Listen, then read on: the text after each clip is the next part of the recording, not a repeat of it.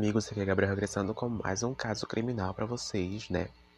Eu vi sobre vocês estarem comentando sobre o último episódio que saiu, extremamente horrível, né?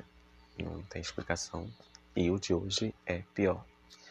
O caso de hoje é sobre Jesse Pomeroy, condenado à prisão perpétua com apenas 16 anos de idade. Ele foi preso ainda adolescente. Seus crimes contra crianças menores começaram na escola e contavam com tortura e abuso.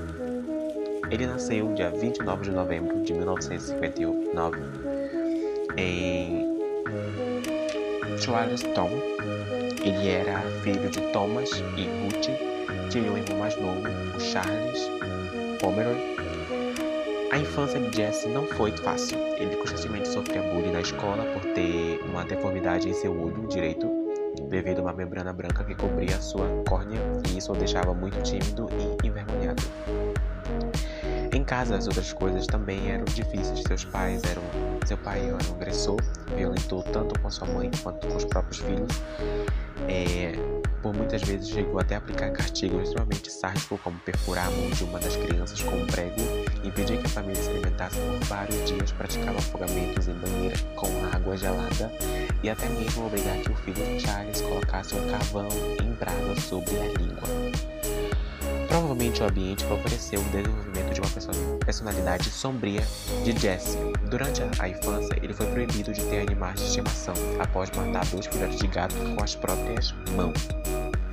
Bom, ele começou os crimes a partir de 12 anos de idade. Jesse tinha um corpo maior que o dos garotos da sua idade, era alto, com uma estrutura óssea bem definida. Foi nesta época que começou a agredir garotos menores. Sua brincadeira favorita era imobilizar seus pescoços até que desmaiasse por falta de oxigênio. Não demorou muito para que sua violência de seus atos aumentasse e ele passou a atrair crianças pequenas para áreas mais remotas, prometendo-lhe doces e brinquedos. E ao chegar no local, combinando Jesse, torturava suas vítimas e obrigava a se despir e introduzia objetos como canos e garrafas em suas partes íntimas. Ele aplicava uma violência maior naquelas que chorassem. Era comum reproduzir uma frase muito usada por seu pai: A criança que chora enquanto apanha é covarde e ela deve aguentar uma surra quieta. Por vezes as crianças desmaiavam e Jess ficava ao seu lado observando até que acordasse. E assim que retomava consciência, ele lhes mostrava uma faca dizendo que não deveria contar nada para ninguém ou lhes mataria seus pais. Dos 12 aos 16 anos, os crimes se refinaram e Jesse começou a abusar sexualmente das suas vítimas, e logo em seguida passou a pintar seu rosto com o sangue delas e por isso gerava uma sensação de que algo apossava seu corpo e nesse momento Jesse realizava seus desejos mais sombrios. A mãe de Jesse passou a desconfiar do seu filho e decidiu mudar de bairro antes que ele pudesse ser acusado de algum crime. Ela e os filhos se mudaram para, para Boston, um local bastante violento na época. O casamento dos pais não ia bem, muito muito tempo, né? E foi nessa época que eles se separaram.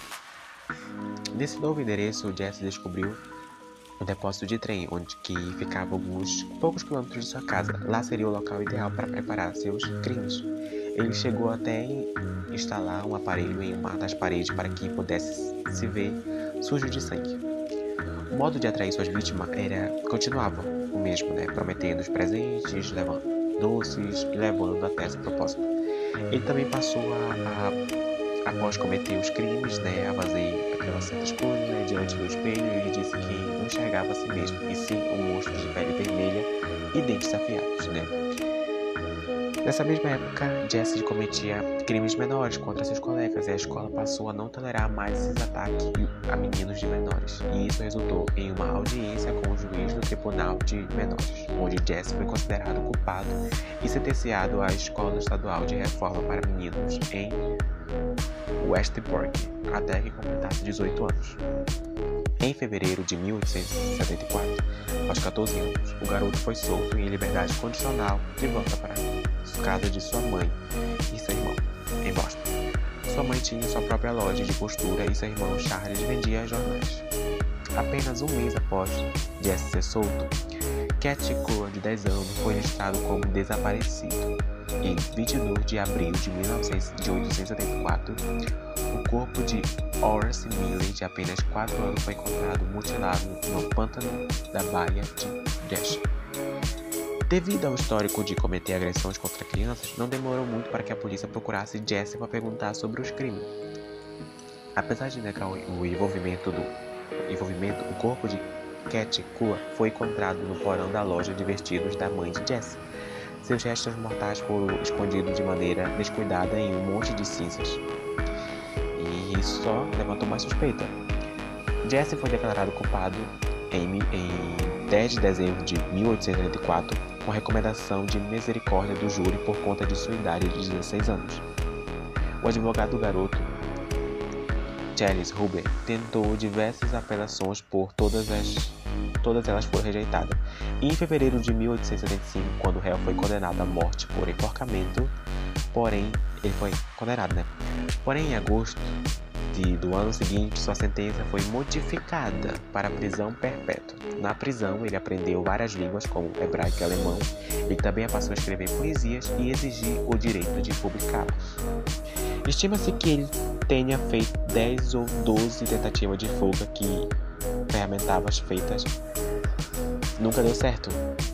E frequentemente encontrava é, ferramentas que ele fazia com suas próprias mãos como cordas, caneta de aço e até uma furadeira. Em 1928, agora já como um homem idoso com a saúde frágil, ele foi transferido para o hospital de criminosos insanos, onde morreu em 29 de setembro de 1932. É outra história meio doida que ao quando a gente vai falando ela, a gente meio que vai se embaralhando toda e vai se prendendo e algumas pessoas vão entender, outras pessoas não. Mas realmente a história desse serial killer é desse jeito. E eu também ocultei muitas coisas para não, não coisar porque são muito pesadas e tem gatilhos. E o caso de hoje foi esse. Até o próximo episódio. Tchau, tchau.